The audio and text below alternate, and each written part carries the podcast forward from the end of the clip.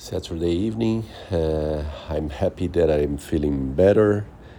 My general condition uh, improved a lot today. I think because of the rest that I had the whole day.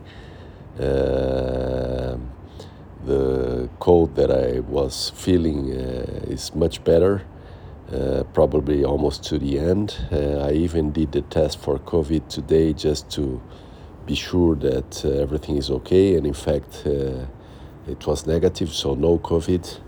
It's just a simple cold, uh, an influenza.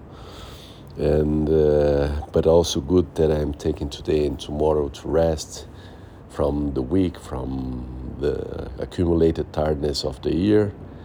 And uh, the sports uh, can still wait uh, for one week more, so I will come back uh, stronger next week. So good to take the rest this weekend. Uh, happy that I'm feeling better, so that I get on Monday uh, 100%.